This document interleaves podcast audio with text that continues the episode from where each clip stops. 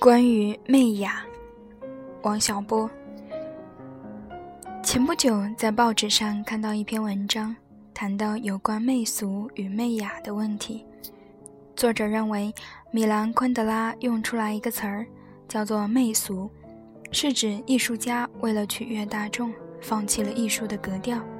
他还说，我们国内有些小玩闹，造出个新词“媚雅”，简直不知是什么意思。这个词的意思我倒知道。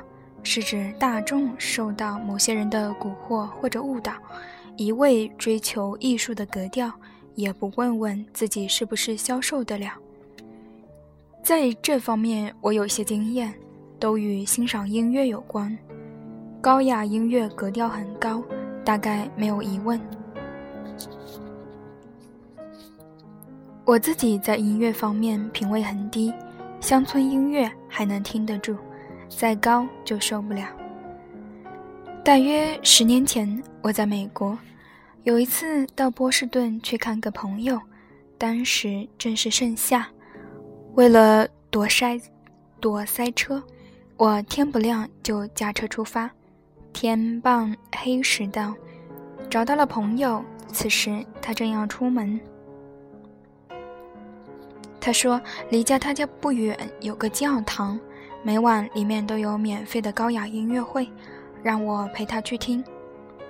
说实在的，我不想去，就推脱道：“听高雅音乐会要西装革履、正襟危坐，我开了一天的车，疲惫不堪，就算了吧。”但是他说，这个音乐会比较随便，属大学音乐系师生排演的性质，你进去以后只要不打瞌睡，不中途退场就可。我就去了，到了门口才知道是演奏布鲁克纳的两首交响曲。我的朋友还拉我在第一排正中就坐，听这两首曲子。在这里坐着，连打哈欠的机会都没有了。我觉得这两首曲子没咸没淡，没油没盐，演奏员在胡吹胡拉，指挥先生在胡比划，整个感觉和晕船相仿。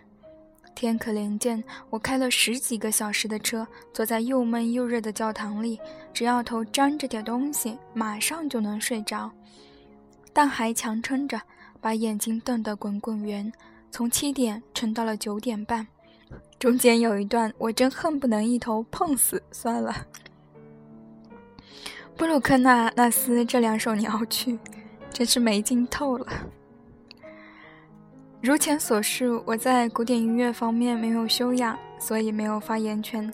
可能人家布鲁克纳音乐的春风是好的，不入我这俗人的驴耳。但我总觉得，就算是高雅的艺术，也有功力水平之分，不可一概而论。总不能一入了高雅的门槛，就是无条件的好。如此立论，就是媚雅了。人可以抱定了媚雅的态度。但你的感官马上就有不同意见，给你一些罪受。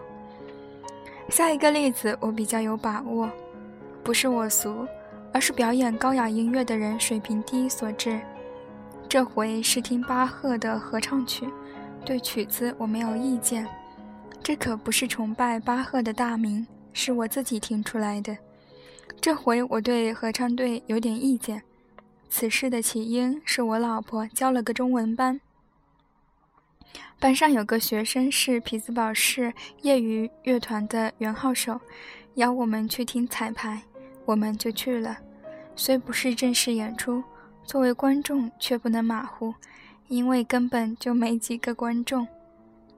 所以我认真打扮起来，穿上三件套的西服。那件衣服的马甲有点瘦，但我老婆说瘦衣服穿起来精神。所以我把吃牛肉吃胀的肚囊强哭了下去，导致自己的横膈膜上升了一寸，有点透不过气来。就这样来到音乐学院的小礼堂，在前排正中入座。等到幕起，见到合唱队，我就觉得出了误会。合唱队正中站了一位极熟的老太太，我在好几门课里和他同学，此人没有八十，也有七十五。我记得他是受了美国政府一项老年人重返课堂项目的资助，书念得不好，但教授总让他及格，我对此倒也没有什么意见。看来他又在音乐系混了一门课，和同学一起来演唱。很不幸的是，人老了，念书的器官会退化，歌唱的器官更会退化，这歌大概也唱不好。但既然来了，就冲这位熟识的老人，也得把这个音乐会听好。我们是有这种媚雅的决心的。说句良心话，业余乐团的水平是可以的，起码没走调。合唱队里的领唱的先生水平也很高。其至轮到女声部开唱，那位熟识的老太太按西洋唱法要求把嘴张圆，放声高歌《亚美路亚》，才半声，眼见的他的假牙就从口中飞了出来，在空中一张一合，做要咬人转，飞过了月池，飞过我们头顶，落向脑后第三排。耳听得《亚美路亚》变成了一声“噗”，在此庄重的场合唱着颂圣的歌曲，虽然没假牙，没假牙口不关风，没假牙口不关风，老太太也不便立即退场，憋着嘴假作歌唱，其状十分古怪。请相信我，坐在那里很严肃的把这一幕听完了，才微笑着鼓掌。所有。狂野粗俗的笑都被我咽到肚子里，结果把内脏都震成了碎片。此后三个月，经常咳出一片肺，或是一片肝，但因为当时年轻，身体好，居然也没死。笔者行文至此就拟结束。我的结论是，媚雅这件事是有的。而且对俗人来说有更大的害处。本篇最初发表于一九九六年第二期《三联生活周刊》杂志。哎妈，王小波的那个文笔真是要把我笑死了。就这样，拜拜。